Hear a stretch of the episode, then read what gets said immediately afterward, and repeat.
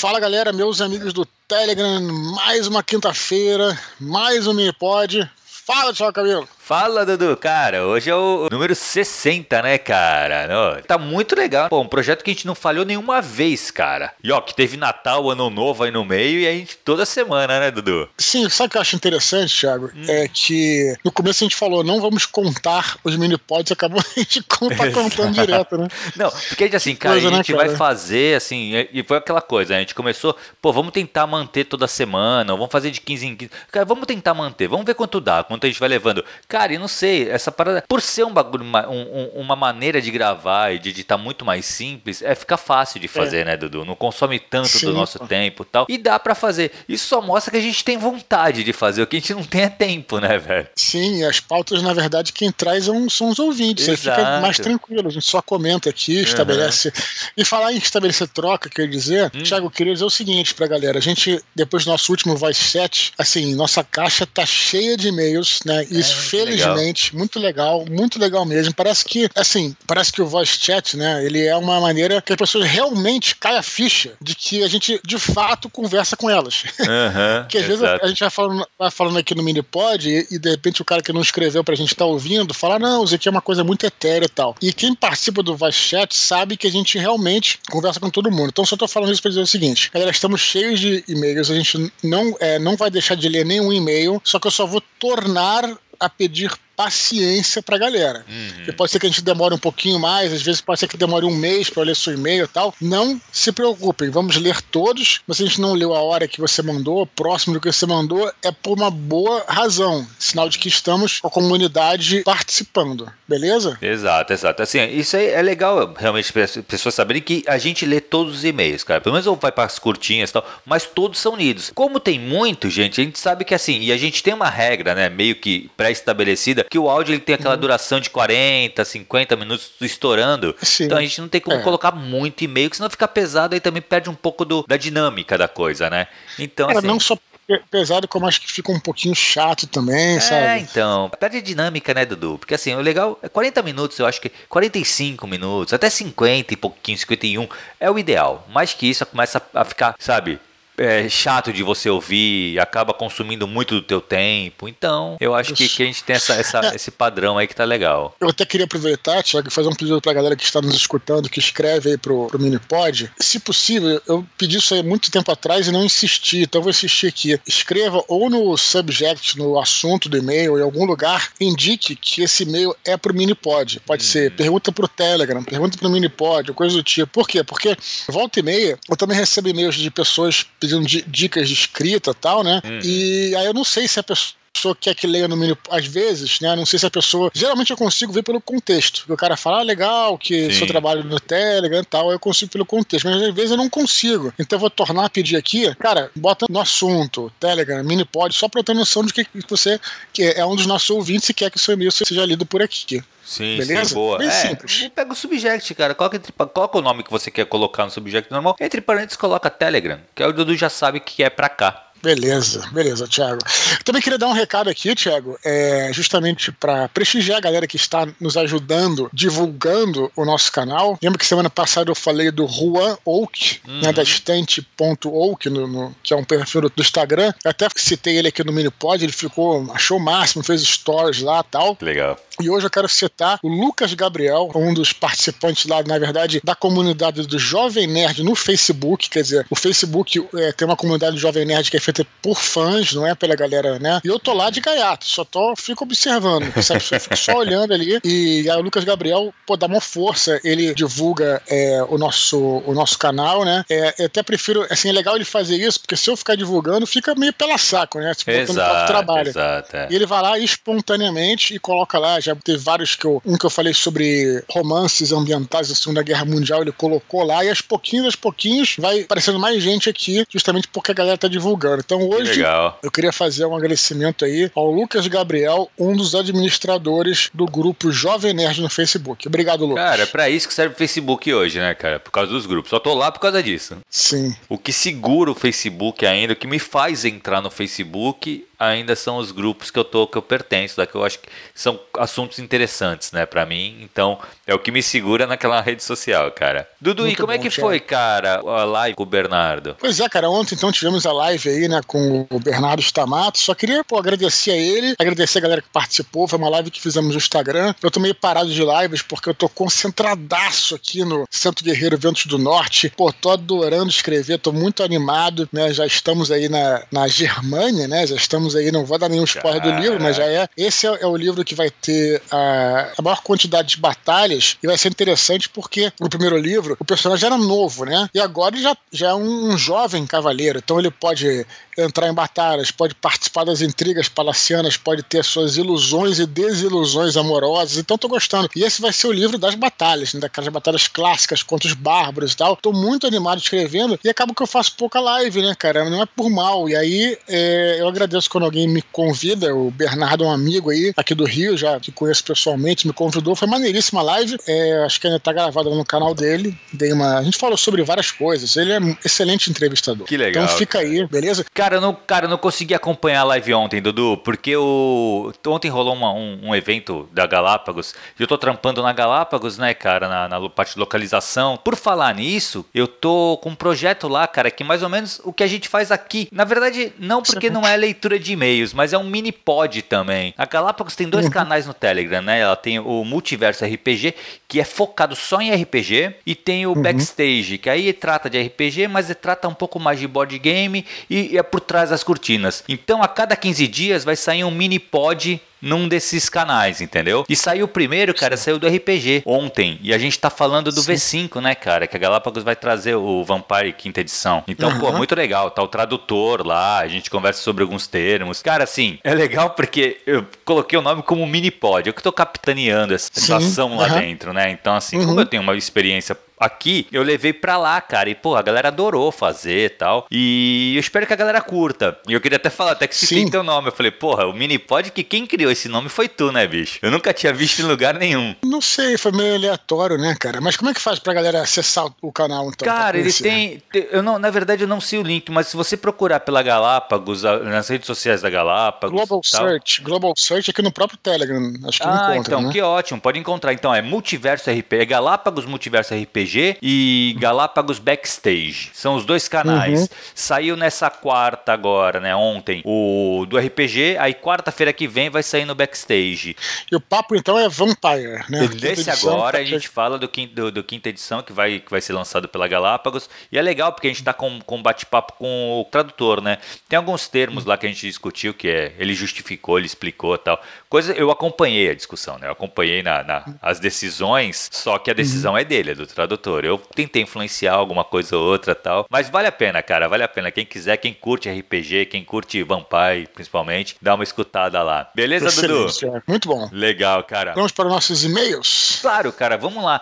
Primeiro e-mail é do Guilherme Freires, 22 anos, Uberlândia, Minas Gerais. Ele fala assim, Dudu. Antes de mais nada, bom dia a todos. Possuo o hobby de desenhista e ilustrador e até mesmo andei nutrindo uma base de fãs que gostam do meu trabalho. Ao mesmo tempo, pretendo focar os meus esforços em escrever, mas nunca abandonando por completo a ilustração. O meu problema vem com relação a futuras artes aplicadas dentro dos meus romances, pois sinto a cobrança de amigos, familiares e até mesmo seguidores que esperam que eu publique os meus próprios desenhos nos meus livros. Eu, por outro lado, sigo o conselho de um autor que certa vez mencionou que ou você desenha sua obra ou você escreve sua obra. Então, acabei publicando meu primeiro livro com artes da própria editora, porém em meu mais novo projeto, fiz questão de desenhar todos os personagens conforme escrevo. Da mesma maneira, tratei de fazer mapas e até mesmo algumas tipografias para certos povos, muito inspirados no trabalho de Tolkien. Espero um conselho sobre como lidar com a mescla de ambas as artes, escrita e ilustração, ou mesmo quanto da obra deve ser minha. Agradeço de antemão e peço desculpas pelo e-mail longo. E aí, Dudu? Muito bom. Olha só, eu não tenho conhecimento para falar sobre isso. Eu, enquanto estava lendo o e-mail dele, hum. eu pensei em chamar aqui o nosso querido Marcelo Amaral. Hum. Marcelo Amaral, que foi até um. desenhou aqui os mapas do Santo Guerreiro, né? Meu amigo já de hum. muitos anos, foi meu aluno. Ele tem vários livros infantos juvenis, que ele trabalha com os próprios. Ele faz as artes do, dos livros e tal. Ele tem, inclusive, é, um livro excelente que é uma, uma Ser Pai de Menina, que é um, era uma coleção que ele foi desenhando à medida, tipo, charges, né? Que ele foi uhum. fazendo quando a filha dele estava crescendo. Pena que ele parou, é, lançou aí, até dois anos ele fez charge. Cada charge mais legal que a outra. Era excelente presente pra você dar pra um pai e tal, Sim. sabe? De menina, cara, é excelente. Então vou, vou chamar aqui, fico até um compromisso assim que ele puder, chamar o, o Marcelo para responder essa pergunta. Agora, ele diz aqui: quanto dobra deve ser minha? Eu acho que é, pelo que eu entendo, é sempre uma, uma, um acordo, né, Tiago, entre, entre o editor e, o autor, Exatamente. né? Exatamente. O, o autor, ele, ele, tem que, às vezes, defender os pontos dele, né, se o editor quiser mudar alguma coisa, mas ele também tem que entender é, quando o editor tem razão né? Uhum. É comigo, é o meu processo. Eu mando é, o, o, texto para editora e o texto retorna cheio de anotação, cara. Anotações desde a parte é, ortográfica, né? Que é, é um erro que você pode ter cometido, como coisa de é verossimilhança, né? Para fazer sentido, sim, sim. alguma coisa que eu falei, ou erro de continuismo que pode ter, eu acho que é esse nome, é como é, sugestões de estilo, tal, etc, né? É, então acho que tem que ser um, um, bom senso, né, cara? A gente sempre fala sobre isso, que tá meio em falta hoje em dia para tudo no mundo, né? O chamado bom senso, né? uhum. né? Que é você não entrar em acordo, encontrar meio termo, entrar em acordo com a pessoa e tal. Agora, sobre essa coisa de escrita e ilustração, é, cara, eu não saberia te dizer, cara. Eu não saberia dizer, porque isso depende tanto de cada caso, de casos particulares, como é que é a tua relação com a editora, o que, que você pretende da editora, o que, que a editora pretende de você. Uhum. É um pouco difícil responder, né, cara? O que, que você Exato, acha? Exato, cara. Eu acho também, assim, eu acho que é, é, é muito, vai muito da editora, o que tu falou também acho que essa negociação entre autor e editora é uma coisa que é importante. Você chegar em uma negociação, porque assim, vai ter coisas do teu romance, da tua obra, que você não vai abrir mão, que você considera como pilar da sua obra, sabe? E aquilo você não vai ter concessão. Sim. Mas, cara, claro. tem outras coisas que você vai realmente negociar. É uma negociação, entendeu? O, o, o editor vai te convencer de, da ideia dele e tu vai tentar convencer o editor da tua ideia. O fato da ilustração, cara, me lembra também, sabe quem? O, o próprio Solano, cara. Nosso amigo é, também. Sim. Que ele desenha, Boa. né? Ele faz os desenhos internos do, do, do espadachim do carvão e tal.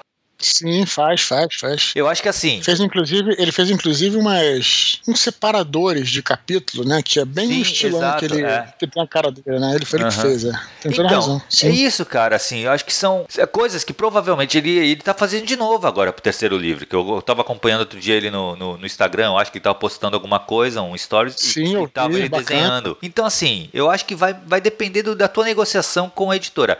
Agora, essa frase que você escutou, você desenha a sua obra, você escreve sua obra, cara, eu, eu tendo a discordar desse uhum. autor. Porque assim, sim, eu acho sim. que uma coisa não tem nada a ver com a outra. Você pode escrever e ilustrar, cara. São são coisas que são complementares, é a sua visão. Eu acho que o ideal é que seja Entendeu? É que no caso, vai, que nem se o autor, o escritor não tem habilidade de desenhar, aí não tem como. Mas, pô, é, se, a gente, se a gente parar pensar, o próprio Tolkien, cara, ele deixou muita ilustração. E ele nem era tão bom em ilustração. Mas baseado hum. nas ilustrações que ele deixou, outros artistas fizeram coisas maravilhosas, né? É, ele foi esquemático ali, né? Não Exato. foi pra ser um grande artista, não era pra fazer um esquema, né? Sim, e assim, queria... ele apresentou uhum. algumas coisas legais, sabe? Assim, que deu ideia de, de como o pessoal observar o que ele, aquela coisa que ele escrevia. Tem uma, um desenho do Shire, né, do Condado, né, que uhum. ele fez, né, que não é muito bom, mas dá para ter uma noção, mais ou menos. Exato, né, é isso. Só queria comentar o seguinte, aproveitando que ele falou aqui que você, que você citou, Tiago, essa coisa de tem pontos que são basilares da sua obra que você deve manter e tal. Uhum. Eu acho que é isso, né? É, é, eu acho que isso tem que ser é, bem pensado, né, cara? Porque é, numa obra é, tem muitas coisas que podem ser mexidas, mas isso é interessante também, até vale até um áudio próprio, depois falando só sobre isso, é interessante você encontrar que, que, qual é a coluna vertebral da sua obra, sobre uhum. o que, que ela fala, e, da, e aquilo não pode ser é, distorcido, né? Porque senão você distorce a intenção da própria é obra, né? isso. né? Eu estava é, fazendo essa reflexão outro dia, Thiago, que lá no Twitter é, o Jovem Nerd postou lá um trailer, da, é, vai ter uma série que foi baseada no livro a fundação do Isaac Sim. Asimov. E eu, eu comentei assim, né? Eu falei, seria excelente se cada temporada tivesse um elenco completamente diferente, né? Porque qual é a história da fundação? É a história de, né, não vou entrar em detalhes aqui porque é muito longo, mas é basicamente uma, ele vai mostrando é, eras e eras e eras e vai passando até, inclusive quando eu li, eu li pela primeira vez, eu dá uma frustrada porque ele te coloca um personagem, daqui a pouco, no, daqui a três capítulos passa 500 anos. Uhum. Sabe como é que é? E aí é uma outra história com outro, outro tal. E aí, enfim, não sei como é que vai ser a série, de repente, enfim, fica bom de qualquer maneira, torcendo para que seja bom, mas aí alguém falou essa coisa, né, de que, ah, mas no audiovisual tem que fazer as adaptações, é claro que tem, mas eu vejo isso como uma das coisas basilares. O personagem principal da fundação é a fundação. Exato. Tem outros personagens ali que, né, que são, são legais, são importantes, muito maneiros, mas a, a história da fundação ao longo dos séculos, entendeu, cara? Uhum. Então, se você tirar isso que é o principal, né, ele, ele né, acho já, já quebra um pouquinho. Perde o, pra, a essência, só né? Tô, só tô falando isso para ilustrar uhum. né, dessa necessidade de todos nós pensarmos qual é a essência da nossa obra, é né? Isso aí. E não dá para sair. Você citou aí o, o Tolkien, eu diria que é, a, os, os, filmes do Senhor dos Anéis tem várias adaptações ali que tem muita gente que não concorda. Mas acho que, é, não o Hobbit, o Hobbit eu não gostei, mas o Senhor dos Anéis, a trilogia, eu sempre senti ali o sabor da Terra-média, o sabor, sabe? Sim, sim, sim, sim. Então é até na parte visual, né? Então é,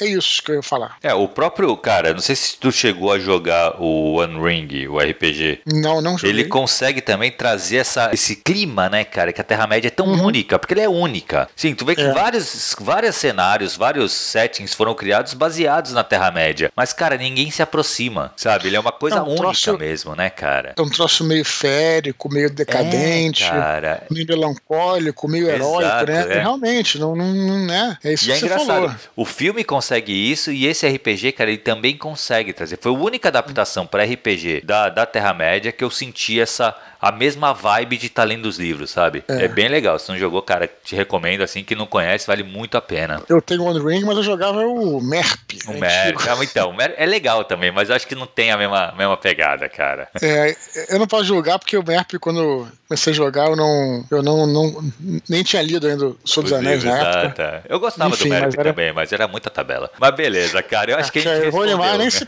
nem se aproxima com o Rollmaster. Ah, né? não, não. Então, mas legal, cara. Cara, eu acho que a gente respondeu, né? O e-mail do, do Guilherme. E sim, seria, sim. seria legal se tu conseguisse trazer o Marcelo pra trocar essa ideia sobre ilustração mesmo, cara. Porque é uma coisa que a gente não conhece tanto, né, cara? De falar sim. o que, que é ilustrar e ser, escrever e ilustrar, né? Eu acho que são duas coisas. Mas, cara, se você tem a habilidade de ilustrar, eu acho que o ideal é que você ilustre. Só que tu tem que vai, vai ter que negociar isso com a editora. Fato. Beleza? Beleza. Próximo e-mail, cara. Nossa querida Jana Cruz. Cruz. Muito bem, vamos Ela lá. Ela fala assim: Olá, Dudu e meu querido professor Tiago, tudo bem? Olha só, só para dizer que esse e-mail ela mandou semana passada, antes, um dia antes do nosso voice chat de quarta-feira, só para deixar Ah, é claro. é verdade. Ela colocou assim: Antes da pergunta, devo dizer que vou perder o voice chat novamente. É que, para os nordestinos, a noite de 23 de junho é quando comemoramos o São João. Vamos acender a fogueira na porta de casa e assar milho. Ano que vem, vocês estão convidados. Ah, que legal. Eu vou para o interior e, como se trata de um povoado muito pequeno, a internet lá não pega bem. Já adianto ao meu professor que vou perder a aula do dia 24 também. É verdade. A pergunta é sobre, é sobre roteiro. Sei que você já falou sobre isso no, e no curso do Tiago também teremos esse assunto. No entanto, estou relendo os seus livros e agora ficou mais claro como o roteiro da trilogia é muito bem amarrado. Inclusive, devo dizer que essa releitura é graças ao Clube do Livro da Rafa de Carvalho, outro presente desse canal para mim. Um grande abraço para os colegas do grupo, adorei conhecê-los mesmo que virtualmente. Bom, voltando ao roteiro. É impressionante como detalhes em capítulos iniciais são retomados lá para o meio ou final do livro. Enfim, gostaria que você explicasse melhor como esse roteiro é feito, dando algumas dicas para a gente. E também te perguntar como eu como é seu processo de escrita com base no roteiro. Enfim, grande abraço para vocês e obrigada mais uma vez por esse canal. Jana Cruz. Excelente, é um assunto para nos discutir na nossa também, vou falar aqui, lógico, mas é um típico assunto que poderíamos falar aí na, na aula que a gente vai ter, né, Tiago? Na aula fechada teremos aí do, do, seu, do seu grupo e tal, né? É aquela coisa, cara, quando a gente fala de roteiro, por que eu, eu trabalho com roteiro? É porque é a única maneira que eu encontrei em tentativa e erro de conseguir chegar ao final de uma história. Uhum. Antigamente eu escrevia e eu via que eu me perdia no meio do caminho. Né? E eu sempre não, eu não conseguia chegar até o final. Então eu descobri que eu precisava fazer o roteiro. E o processo todo de fazer o roteiro é ele tem alguns pontos ali, mas você sabendo o que vai acontecer, você também fica pensando na maneira como você vai construir aquela cena. E você fica pensando antes, né? Então aquilo, toda aquela, aquela trama fica na sua cabeça, e uma coisa que eu até falei é, ontem no, na, na live com o Bernardo, que é a importância de, se, quando você pode, claro, trabalhar todo dia. Você fica é, realmente concentrado naquela história e essas tramas vão aparecendo na sua cabeça, porque você realmente está concentrado. Não é você ficar também de olho fechado com o um dedo na têmpora, assim, forçando, não é isso. Mas você ficar em contato com aquela história, pensando naquela história, sabe? É, uhum. É, eu acho que isso, isso é, faz toda a diferença, né? É, eu, quando eu via muito o Battlestar Galactica, uma série que eu recomendo para todos, você vê que a série ela tem alguns detalhes, né? Como, sei lá, por exemplo, a nave dá uma, dá um, faz uma manobra assim, aí vai uma, um jatozinho do lado para fazer essa manobra, uns detalhezinhos que você vê que não era preciso, mas aquilo foi possível porque certamente o criador ele não estava concentrado apenas na hora que ele estava escrevendo, ele estava concentrado na história durante todo o período em que ele estava trabalhando na história. Uhum. Então, é, o que eu posso dizer para Jana é que isso é possível porque enquanto eu estou no processo de escrita, eu fico realmente focado naquilo, eu fico pensando naquilo, eu fico alimentando aquele tipo de coisa. Se eu vou correr na praia, não que você não possa pensar outras coisas, tá? Mas se for correr na praia, eu vou, provavelmente em algum momento, vou estar pensando em como melhorar aquilo para também manter a verossimilhança, né? Tentar Sim. juntar todos esses pontos. Por isso que eu digo, Tiago, que o escritor é, um dos profissionais que mais trabalha, porque ele trabalha inclusive quando está dormindo. Às vezes você acorda hoje pensando na coisa. Então, o que eu diria para Jana é isso: é se focar numa obra e durante o período que você trabalha na obra, você está realmente prestando atenção e participando daquilo de alguma forma. Que nessa parte do roteiro, Dudu, acho que assim, a vantagem de você trabalhar um roteiro é que isso que você vai você pode ir para frente e para trás na sua história antes de começar de fato escrevê-la. Então, assim, essas uhum. coisas que ela comentou de você colocar lá no primeiro capítulo e fazer uso de dessas informações lá pro final da história, pro, no meio da história, algum detalhezinho, uhum. isso mostra que você tem o controle do roteiro. Você sabe, quando você colocou aquela informação, você já estava uhum. preparando que ela ia aparecer lá na frente, entendeu? E isso, claro, pô, quando você faz o roteiro, você consegue ter um controle maior sobre isso, né? Porque uhum. diferente de você sair escrevendo e, putz, aí você vai precisar de alguma coisa lá atrás, lá no final vai da história, puta, eu precisava ter apresentado isso, você teria que mexer na história inteira. Com o roteiro é você ir lá e colocar, quando você for escrever, você vai acrescentando isso, né? Então acho que fica um pouco. Uhum. O roteiro tem essa vantagem também, né, cara? Te economiza uhum. tempo de reescrita depois. É, eu só queria eh, completar que a gente sempre fala nesses casos, que a Jana tá careca de saber, que essa é só a minha maneira de fazer. Cada um faz como Exato, quer e como consigo, conseguir. né? Uhum. É, isso aí. Não, tá certíssimo, é isso aí. Na verdade, sim, isso é uma coisa que a gente sempre fala também aqui, né, Dudu? Cada um tem o seu caminho, tanto para claro. Pra se lançar escritor, né, para se entrar no isso. mercado, como para escrever. Porque tu pode pegar uhum. várias dicas de vários escritores e você vai criar a sua maneira, o seu método, né? Baseado, isso. normalmente baseado nos outros, claro, mas assim, mas você cria o seu método que vai ser seu e vai funcionar para você. É isso que é o importante, né? Chegar no fim, sempre. Beleza, Sim. Dudu? Muito bom. O que mais, lá, cara. Vanessa Campos Silva, ela fala assim. Que também está, que também está presente sempre aqui sempre, no nosso. Sempre, sempre, sempre. Que legal. Ela fala assim, ó. Querido Eduardo Sport, antes de mais nada, quero agradecer pela gentileza de atender meu pedido e compartilhar o link da entrevista com o Cornwell. Espero que os outros ouvintes do canal tenham aproveitado, porque a entrevista é fantástica. Me diverti lendo e me identifiquei com suas perguntas. Ela está se referindo à entrevista Escrita, por escrito, né? escrito é. que eu fiz com. Tá, tá no canal aqui, em algum uhum. momento lá em cima, o link, que eu fiz com o Bernardo Cornel já tem alguns anos, né? Foi por escrito pro blog da Record. Ela continua. Deixa aqui minha sugestão. Acho que você deveria entrevistar mais escritores. Me parece que as curiosidades que permeiam sua mente a respeito do trabalho de um autor são as mais legais. E com certeza todos nós do canal iríamos amar. Eu, com certeza. Quem sabe não vem novas entrevistas por aí, né? Grande abraço para você e para o Thiago. Eu acho que isso tem a ver, Dudu, com o fato de você ser jornalista também, né? Eu Sim, acho que é. junta essas duas coisas, né? Cara, eu vou te falar, eu sempre também tenho a questão do, do jornalismo e tal, né? Sem sombra de dúvida. Tem a questão de que eu sou escritor e também fico interessado em saber como outros uhum. trabalham. Mas assim, eu, eu, já falei isso aqui várias vezes. Eu, eu sempre fui fascinado por biografia de escritor. Sempre fui, porque o que me fascina na realidade é entender como é que a, a vida, né, e a, e a formação, e o que, que a pessoa vive, o que vive, como vive, é, influencia num romance, por exemplo, que é uma história hum. totalmente ficcional, né? Mesmo um romance histórico, é uma história, né, que baseada num cenário histórico, mas ele hum. cria narrativa, né? Sim. Então, eu fico fascinado quando eu vejo isso, né? Como é que você realmente consegue ver, assim, um pouco da personalidade e decodificar um pouquinho, né? A gente já uhum. Deu vários exemplos aqui do Lovecraft, Robert Howard, a gente às vezes fala sobre esses caras. Tem tanta coisa, cara. Olha, eu sempre gosto de dar o exemplo aí do Conan Doyle, né? Conan Doyle que foi o criador do, do Sherlock Holmes. E o Conan Doyle, ele... Eu acho que até já falei aqui em algum momento no Telegram, Thiago, um áudio, coisa assim. E é, ele era um médico oftalmologista e ele era também interessado muito em história de crime e, e escrever histórias e tal. E quando ele cria, por exemplo, o Sherlock Watson é como se fosse ele dividindo a personalidade dele. O Watson é aquilo que ele é e o Sherlock é aquilo que ele gostaria de uhum. ser. Né? Então, assim, é tão bacana, cara, tão fascinante, né? Exato. Você vê, por exemplo, lá o. Já que a gente tá falando de, de ingleses, agora por acaso uma coisa puxou outra. O Ian Fleming. O Ian Fleming, que foi o criador do 007 James Bond. Você vê que as histórias de James Bond, é engraçado, eles, elas muitas,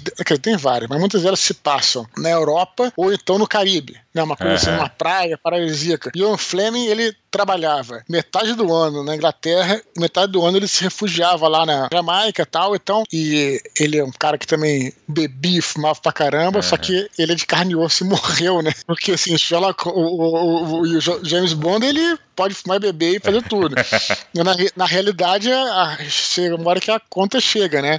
E aí ele também morreu todo ferrado também das, é. das complicações e tal. Até cedo demais. Mas assim, mas é interessante porque você vê que o Fleming trabalhou na inteligência é, do exército britânico durante a Segunda Guerra Mundial e tal. Então tu vê, cara, é, é, eu acho super fascinante. Então quando eu vou entrevistar um autor, eu quero puxar isso, né? Eu quero puxar é, a experiência pessoal dele, da vida pessoal, né? Claro, não vou entrar na vida pessoal da pessoa, assim, no particular, mas o que que isso isso se reflete nas histórias, entendeu? E eu adoro, cara. Pô, é, Muito é, legal. Os podcasts que falam, o Ghostwriter, né, que é o um podcast aí que é sobre literatura, ele, é, ele tá sempre entrevistando escritores, eu sempre escuto lá, então eu acho muito maneiro mesmo, cara. Que legal. É, Dudu, vamos para as curtinhas então, cara. Vamos lá. O que, que temos aí? Cara, Caleb Souza pergunta como podemos usar os clichês para deixar a história mais dramática, surpreender e dar mais profundidade aos personagens. Qual é o perigo? Quando devo usar? Beleza. É, o clichê em si já, assim, supõe, né, que é uma coisa,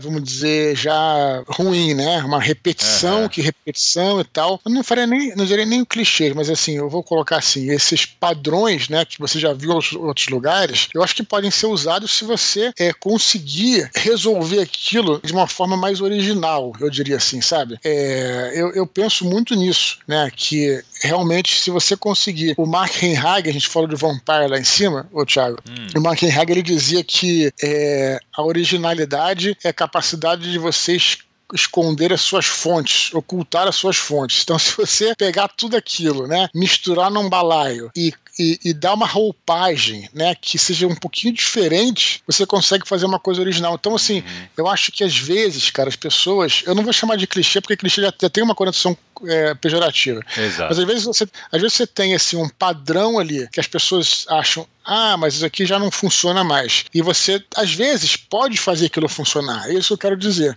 sabe? Se você conseguir é, encontrar ali a, a, alguma coisa é, que faça sentido, eu acho, sabe? É, não, então, eu acho que o problema, Dudu, assim, ah, o clichê ele é muito mal encarado mesmo, né? Cara fala, puta, é muito clichê isso aí. Cara, se você souber usar o, o, o clichê, porque assim, o que, o que você não pode é fazer o clichê ser exatamente igual como ele é apresentado em diversas outras obras, porque aí a pessoa vai parecer Sim. que ela tá relendo alguma coisa, entendeu? Exatamente. Agora, você pegar o clichê, pegar o padrão e alterar, criar alguma coisa em cima, porque na verdade, cara, assim, é, todos, se você for para pensar, todos os uhum. arquétipos de personagem então são clichês. não deixam de ser clichês. No, no fundo, no fundo, são é. clichês. Que é o quê? Que é aquele comportamento, é aquele. Só que você vai dar uma roupagem é. nova para aquilo. É, eu acho o seguinte, que, que eles são padrões, né? Uhum. E quando você usa esses padrões parecidos com o que já existe, que já foi feito, exatamente igual que todo mundo já viu, aí ele se torna um clichê, né? É ele isso. fica numa condição, uma conotação pejorativa. Você tem que pegar esses padrões, né? E aí você, como você falou, dá essa, essa coisa diferente, né? É, uma roupagem nova, sabe? Pegar e, e deturpar um pouco alguma coisa. Que aí, cara, uhum. você vai criar algo. Hoje em dia é muito difícil você ser original, sabe? Completamente uhum. original. Mas você vai dar uma, uma cara mais da, da sua obra para aquilo. E aí, cara, acho que você tem que fazer o uso do clichê. Sabendo fazer, ele pode funcionar bem. Uhum. Assim, a tendência da, do, do, da audiência, do, do leitor, é se identificar com os clichês. Porque ele já uhum. tem, ele uhum. já conhece, ele já. Entendeu? Então, assim, a tendência da, de, de rolar uma empatia, rolar uma identificação é muito maior também. Então, sabendo usar é uma ótima, cara. É muito, muito bom, vale muito a pena. É, e o perigo disso é quando você faz o contrário também. Né? Isso, também existe um pouco disso, né, Tiago? O cara que é, fala, vou fugir de todos os clichês, vou fazer uma coisa absolutamente original. E aí ele não consegue se conectar com nada. Exato. Também tem essa parada. Uhum. Existe isso muito, sabe? É, sei lá, é, a primeira história sem personagens. Existe. É. Cara, ninguém consegue, ninguém consegue se conectar com isso, entendeu? Então vira ali um trabalho talvez experimental e tudo mais, ok. Enfim. É, pode até mas... ser que encontre algum, algum eco em algum lugar aí, mas assim, não, o, não é uma coisa que a galera vai se identificar de cara, com certeza não vai, né? Uhum, isso mesmo. Beleza, cara. Outra curtinha, Johnny Clayton diz que está escrevendo uma saga de cinco livros e já preparou o resumo detalhado de todos os romances. No momento, ele diz que está na metade do primeiro volume e pergunta se está no caminho certo. Ai, cara, cara, é muito difícil dizer, muito difícil dizer sem a gente Conhecer, com poucas né? informações, é. né, cara? Isso é muito, muito difícil. Mas o que a gente sempre fala aqui, Tiago, eu acho eu vi até que você já suspirou aí. que é aquela coisa, né, cara? É, se essa é a primeira obra sua, cara, você já planejar uma saga de cinco livros, né? Apesar de que ele parece assim, nesse ponto eu acho que ele tá no caminho certo. Ele tá falando, fazendo, tá colocando é, um ciclo em cada livro, né? Nesse ponto eu acho que ele parece que está indo bem. Ele tá na metade do primeiro livro. Voltamos a nos falar quando você tiver chegado no final. É isso que eu quero saber. é, não, não é, então, é, Dudu, que eu acho assim, cara, uma saga de cinco livros. Se uhum. você não fechar. Porque assim, aí eu, eu vou dar uma recomendação que eu daria pro, pro Johnny. Cara, o teu primeiro livro, ele tem que se encerrar, uhum. entendeu? Você não pode deixar ele, ele aberto. Não é que uhum. você não pode. Poder você pode. Literatura pode tudo, cara. Mas assim, o que eu te recomendo, por quê? Porque se você pretende ser publicado por uma editora, cara, dificilmente você. Assim, não sei se vai ser a sua primeira publicação, mas a princípio, assim, você é um escritor iniciante. O editor apostar no seu, na sua saga de cinco livros, cara, é muito difícil disso acontecer. Ele vai apostar hum. num livro, vai ver o resultado desse livro. Pô, esse livro tá hum. vendendo bem. Esse livro tem uma, uma, um potencial para fazer uma base de fãs legal. Beleza, vamos lançar o segundo. Aí lançou o segundo. Ah, pô, legal, vamos lançar. Aí já fez nome e tal, aí tranquilo, cara. E tu pode até chegar com uma saga de cinco livros, entendeu? Mas a princípio, cara, eu recomendo sempre para Autor iniciante, cara, foca em um livro, mas faz ele muito, muito bem feito. Porque Sim. partindo desse primeiro livro, cara, a chance de você publicar outros é melhor. Agora, se você chegar e deixar ele aberto, e putz, se tu vende pouco, não vai ter final a tua história. Aí assim, você já não vendeu muito, você vendeu pouco. E o pouco que você vendeu vai ficar sem o, o, a conclusão da obra. Mas, e sabe de uma coisa? Eu acho que você falou da perspectiva da editora, mas não é só isso, Thiago. Eu acho que o próprio leitor assim, sabe? Uhum. É, desanima um pouco quando fala, compra um livro, ele vê lá um de cinco vai ter. Aí o, o, o, que seja o próprio vendedor, no caso do livreiro, fala: não, isso aqui é só o início, a parada vai ter cinco, seis, sete. Aí o cara já fica, pô, sabe? Tipo, eu tive essa, essa preocupação. Eu sempre falei isso, cara. Eu queria que Santo Guerreiro fosse um livro só. Um livro só. Eu, div é. eu, dividi em três, que eu não tive saída, cara. Mas uhum. eu não queria que fosse três. Tá, tá entendendo? Uhum. É, então, assim, mas assim, aí tudo bem, porque eu já sou um pouquinho mais conhecido. Agora, ah, o cara que Dudu, tá é que eu falo, você chegar numa hoje na Record e falar, putz, tenho uma, uma saga de cinco livros, os caras vão adorar. Porque sabe que não, vai vender cinco livros.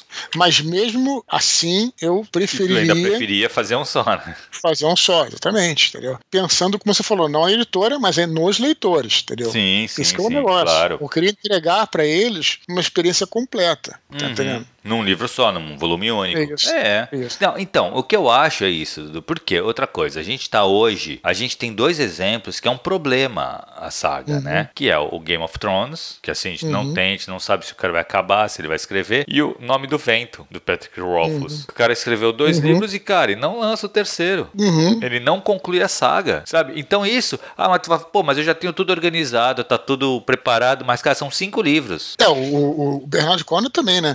Ele agora prometeu que vai lançar o último que é o 13 terceiro do Crônica Saxônica. Mas eu te falar, Bernard Cornell, que é um cara, não precisa nem é, as Tem credenciais nome, né? dele, eu conheço muita gente que abandonou, agora assim, tipo, coisa de dois meses ele anunciou que ia lançar, mas assim, eu conheço muita gente que abandonou a série porque ele não sabia quanto ia ter. Se vai então, ter, cara, vai, é. entendeu? E, e tô falando de Bernard Cornell, cara, que é, é um exato, sucesso mundial. É, é isso. Então, assim, é você isso. vê. Não, então, eu acho assim, eu acho que, porra, que tem, tem uma história muito grande para contar tal, que não dá para contar num livro, cara, eu acho uhum. que aí guarda essa história para quando tu tiver um nome mais estabelecido no mercado e lança. E, cara, e pensa numa história um pouco mais contida ali pra meter num livro só, entendeu? Eu acho uhum. que vale uhum. mais a pena, você faz o teu nome mais, de forma mais coerente, né, cara? Foi o que tu falou, a galera Sim. vai chegar, comprar, vai ler, vai terminar e vai ver, puta, o cara escreve muito bem, que legal, o que, que ele tem mais aí? Ah, puta, ele tá lançando uma saga agora com três livros, quatro livros, cinco livros, não sei. Aí já vai ser outra parada. Mas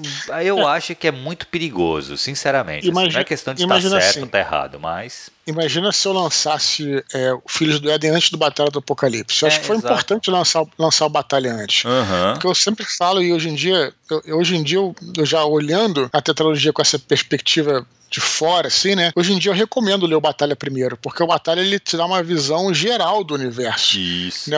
E o Filhos do Éden vai em cada ponto, né? Eu, assim, quando eu escrevi o primeiro Filhos do Éden, eu tive, tinha essa intenção de que ele fosse mais introdutório, pelo menos o primeiro, né? Mas, hoje em dia eu vejo de outra forma. Eu realmente vejo ali, leia a primeira Batalha, porque você vai ter uma visão geral, entendeu? Do que, que é o universo. Exato. E aí o do Éden vai pescando, né? O segundo é só é, o século XX, né? O hum. primeiro é uma parada é, fala sobre Atlântida, né? Aquela coisa da civilização uhum. perdida. Enfim, vai cair. Então eu acho que tenta, tenta ir para esse caminho, né? Que foi até o que eu seguia, diria assim. Uhum. Exato. Eu acho que, cara, é, é a melhor coisa. Porque assim, tu vai estabelecer teu nome, aí fica mais tranquilo do, do, do próprio leitor e confiar no que ele tá é. pegando. Agora, mas lógico, tem uma saga aí de cinco livros, beleza, não tô falando também, ah, desencana. Não, mas cara, os outros quatro, deixa ali aposentado, sabe? Foca nesse Sim. primeiro. Mas foca que o primeiro, ele tem que, se, ele tem que ser autocontido. Você tem que acabar, acabou. Uhum. Aí, pô, ah, vai ter outra continuação, beleza. Aí o cara, se ele quiser ler e continuar lendo, beleza. Mas se ele não quiser continuar lendo, ele encerrou aquele, aquele ciclo, entendeu? Então é importante Sim. que você tenha isso bem estabelecido, cara. Não tem bem a ver com isso, mas só para lembrar, a gente comentou uma coisa semelhante, né, Thiago, no. Cara, quando a gente gravou o Desconstruído sobre Prometheus, lembra disso, cara? Lembro meteu o pau no Prometheus. É, é, é, que é ruim demais, né? Mas, mas uma, coisa que, uma coisa que a gente comentou, acho interessante só mencionar aqui, né? Que acho que foi um dos erros do filme, dentre vários, mas assim, é porque foi, é, foi o, o Damon Lindelof, né? Que veio, veio do Lost uhum. e veio de. e tinha uma, uma formação é, de, de série, né? Que ia, ser, ia sendo apresentado ao longo do tempo e tinha uma, uma interação com a internet, né? Sim. E aí ele te, teve uma ideia de criar materiais extras, né, vídeos no YouTube ou coisa assim, para complementar o filme, cara. E na, a gente achou isso péssimo, porque o filme tem que se bastar. Exato, né, exato. Porque assim, isso aí, se assim, se para você ter uma experiência completa, você tem que assistir coisa além daquela obra que se propõe, cara, vai. Algumas pessoas vão ver. Eu acho muito legal essas paradas multimídia, sabe? De você ter coisas não, mas... extras. Mas, cara, não pode ser essenciais pro entendimento, pro, pra experiência Isso. completa. É o que você está falando em relação ao livro aí do Johnny, né? Exato. Porque a questão é a seguinte: é, é aquela história. A obra tem que se bastar. Se o cara quiser ler o segundo, entendeu, cara? Isso. E aí foi o que a gente falou. A, o filme tem que se bastar. É se o cara quiser ver os filmes, beleza, mas é, a, a, o que ele está fazendo errado ali no, no, no Prometheus foi que você, para entender direito, tu tinha que todos, dependia. O filme era complexo, lembra que tinha essa hum, parada? Ele sim, colocava sim. várias teorias que não levavam a lugar nenhum. Pra você entender, você tinha que ter visto um conteúdo na internet. Porra, aí é foda, né? É foda. Então, assim, é aí que não dá.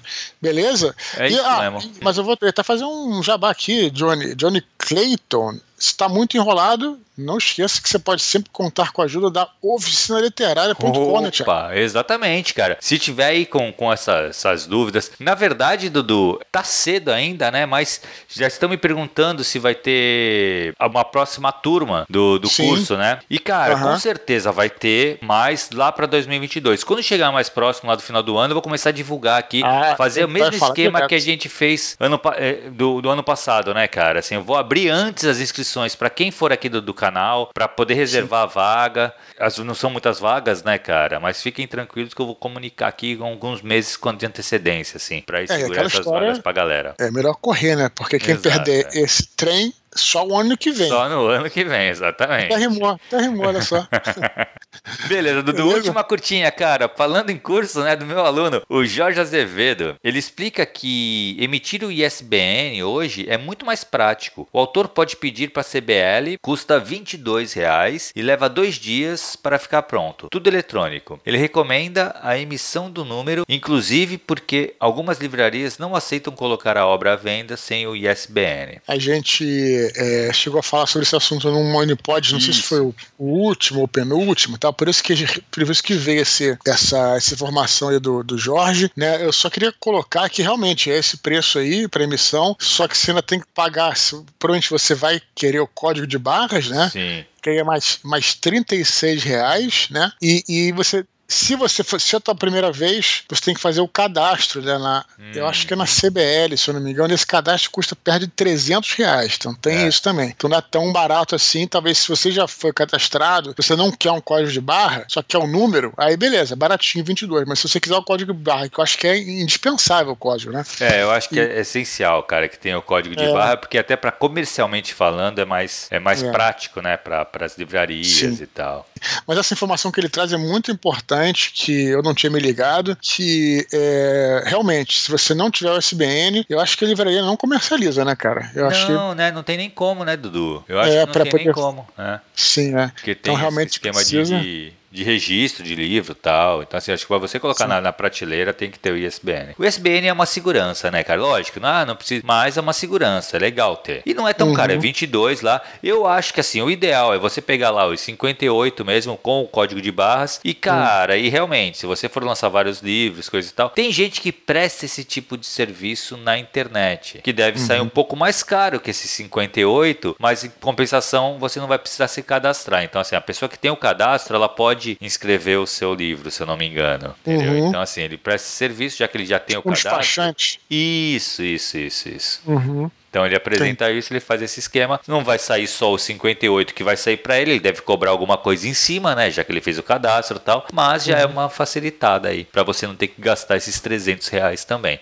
Mas se você pretende realmente ser um autor que vai publicar vários livros, fazer autopublicação de vários livros tal, cara, vale a pena pesquisar, fazer as contas aí, botar no papel, se não vale a pena fazer essa, essa, esse cadastro aí por 300 reais. É, a discussão aqui é só a seguinte, Thiago, é, porque a galera aqui, né, na verdade, é, às vezes o iniciante está inseguro, eu tenho que deixar isso bem claro o seguinte, é, ele falou bem, o Jorge, né, que precisa do, do SPN para comercializar, perfeito, entendemos, mas é a questão de proteção do seu conteúdo né, você não precisa do SPN. É outra coisa, proteção. É, exatamente. É porque, porque, porque eu acho que é o medo da galera aqui, entendeu? É isso que eu tô é, falando. É, é. Então, assim. Não, uma coisa você... não tem nada a ver com a outra, né, Dudu? Porque Sim, assim, então, se você. Isso. É, se você conseguir provar que você escreveu o livro, já era, já tá. Você consegue, lógico, numa batalha judicial e coisa e tal, mas você vai conseguir provar que foi você que escreveu. É isso que o juiz vai querer se ver, entendeu? Para isso, né, para proteção, né, o, na verdade, o, o que se recomenda é colocar o livro na Biblioteca Nacional. Exato. É bn.br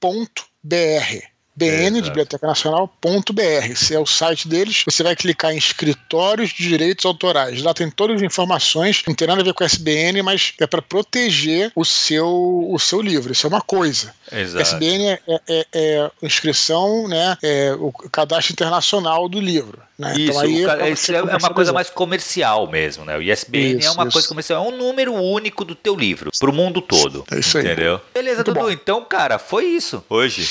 Perfeito, Thiago. Muito bom Legal. o nosso Minipod. Eu quero lembrar só o pessoal, Dudu, para continuar escrevendo. A gente falou, comentou lá no em cima, né, cara, que teve muito e-mail e tal, que a gente tá com bastante e-mail. Mas, cara, continue mandando e-mail. Lembre que, assim, Sim. quem faz a pauta são vocês. Os e-mails de vocês é a nossa pauta, né? Então, Perfeito. cara, continue mandando eduardospor.gmail.com, que é baseado nisso que a gente faz o Minipod toda semana, cara. Excelente, galera. Então é isso. Thiago, um abraço para você. Um abração, abraço pra galera. Até a próxima. Tchau, tchau.